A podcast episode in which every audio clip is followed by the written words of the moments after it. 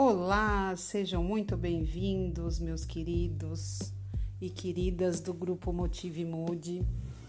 É com muito prazer que eu venho hoje trazer para vocês aqui o nosso 32 segundo dia do exercício da gratidão. E o tema de hoje é inveja, um roedor de bons sentimentos.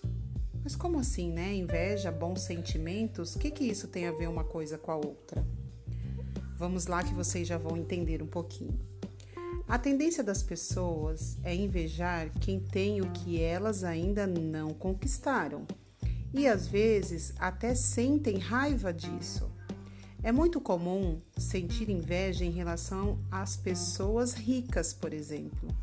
Os comentários mais usuais são: deve ter roubado, é avarento, é egoísta. Bom, Existem neste caso ao menos dois equívocos. Primeiro, na verdade que os ricos são ladrões, avarentos e egoístas, Tony Robbins, um dos maiores coaches de todos os tempos, fez uma pesquisa para saber o quanto as pessoas milionárias eram generosas. E ele descobriu que mais de 90% dos pesquisados tinham essa característica muito presente em suas vidas, ou seja, eram pessoas, são pessoas que acabam é, doando, ajudando, compartilhando com as outras pessoas. O segundo é o fato de se permitir ter inveja dos ricos, diz respeito ao seu funcionamento mental. É isso mesmo. A sua mente simplesmente ficará com a leitura de que o dinheiro é ruim, e isso impede você de melhorar de vida, porque o dinheiro ele proporciona realizar sonhos, né? Então o que a gente precisa fazer para se livrar desse funcionamento mental? Ao invés de você achar que o dinheiro ele é ruim, porque a nossa mente ela entende isso, abençoe quem tem mais do que você. Alegre-se por ele e a vida vai entender que você também gosta das mesmas coisas e vai trazê-las para você.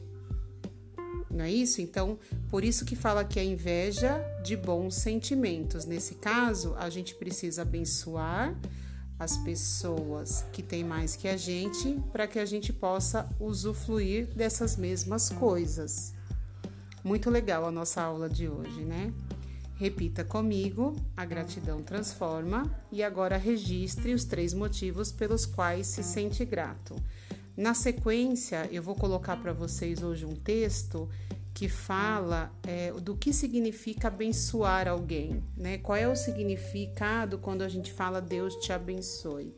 E vocês vão verificar que é uma, uma dádiva muito importante, é muito relevante quando você abençoa alguém essa palavra ela tem um poder muito forte e acaba voltando para você com uma força muito poderosa.